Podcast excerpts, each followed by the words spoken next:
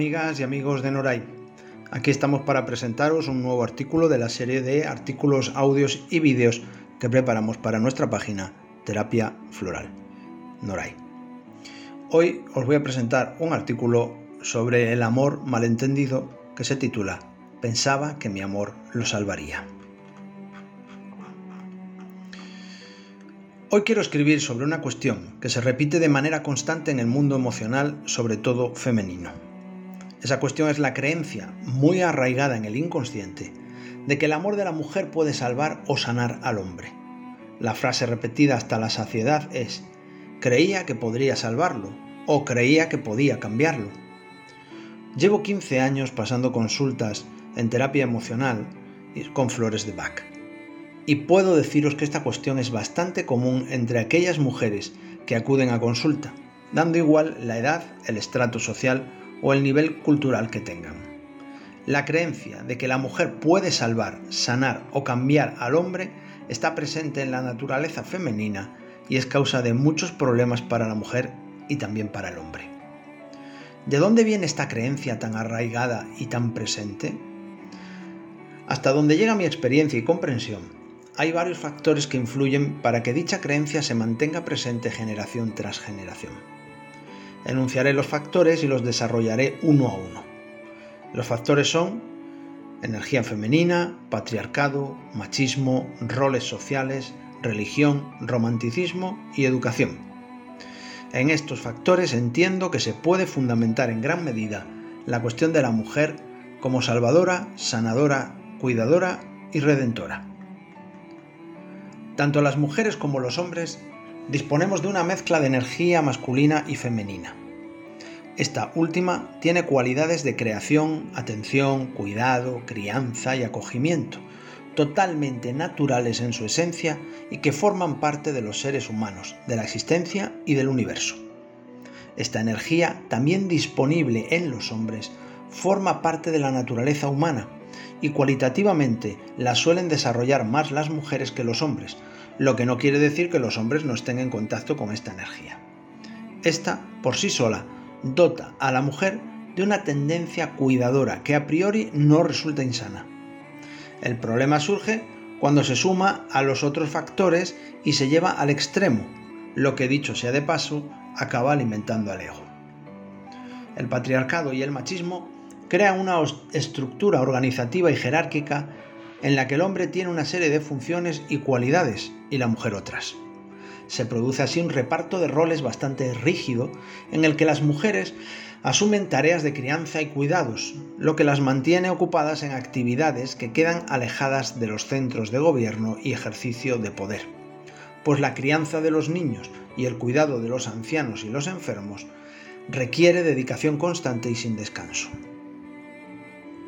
Por su lado, la cultura judeocristiana ha dado a la mujer el papel de sufridora, sacrificada y sirvienta de lo masculino, de modo que ha de cubrir sus necesidades para que el hombre pueda cumplir su misión de cabeza de familia y procurador de sustento. Aunque no sea más que una ficción, pues la carga de trabajo de la mujer es a menudo mayor que la del hombre en el día a día.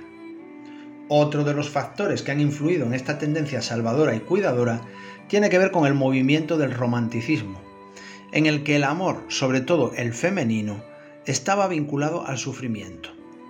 Cuanto más sufrimiento, más amor, parecería ser la premisa, por lo que para que la mujer sufriera, el hombre tenía que estar metido en cosas, estar de aventura, ponerse enfermo, meterse en problemas, pasarlo mal.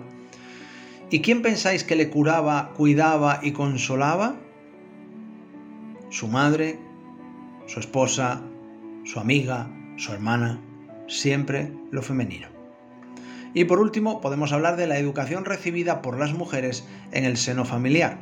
La escuela, los cuentos, la literatura, la televisión, la radio, el teatro y el cine. En todos estos medios y durante gran parte de los siglos XIX, XX y XXI, los roles de la mujer han sido claramente abnegados, salvadores, cuidadores, transformadores e incluso redentores del hombre, que pobrecito él no hacía otra cosa que pecar, meter la pata, portarse mal o ponerse enfermo. Queda por señalar un factor más de gran importancia, el ejemplo recibido de madres y abuelas que las niñas han visto y escuchado día tras día durante sus años de infancia.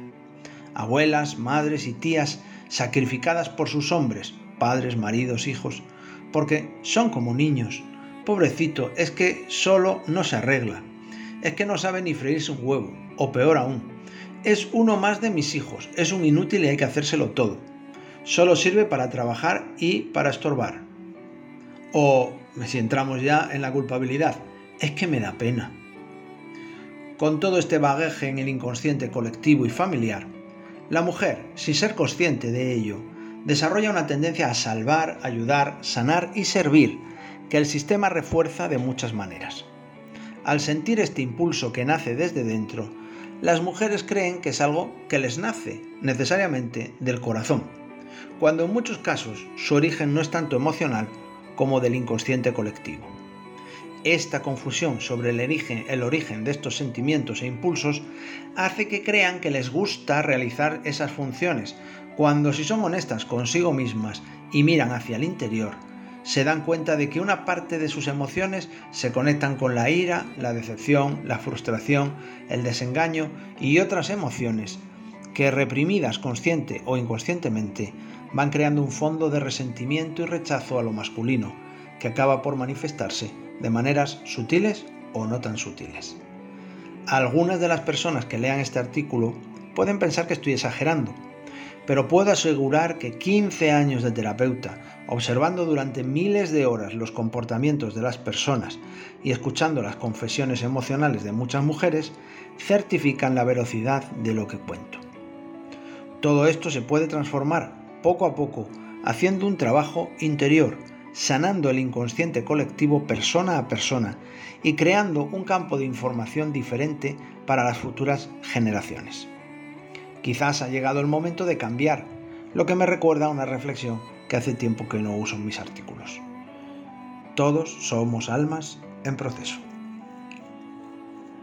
Amigos y amigas de Noray Terapia Floral, un nuevo relato, un nuevo artículo para acercaros al mundo interior.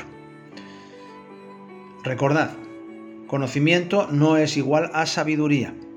El conocimiento es tenerlo en la mente, en el cerebro, quizás no haberlo aplicado nunca y aconsejar muy bien, pero la sabiduría es vivirlo, experimentarlo, que nos duela o que nos alegre, pero pasar por ello.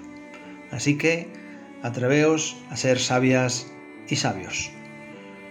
Gracias por vuestro tiempo y nos vemos, nos encontramos en un próximo audio.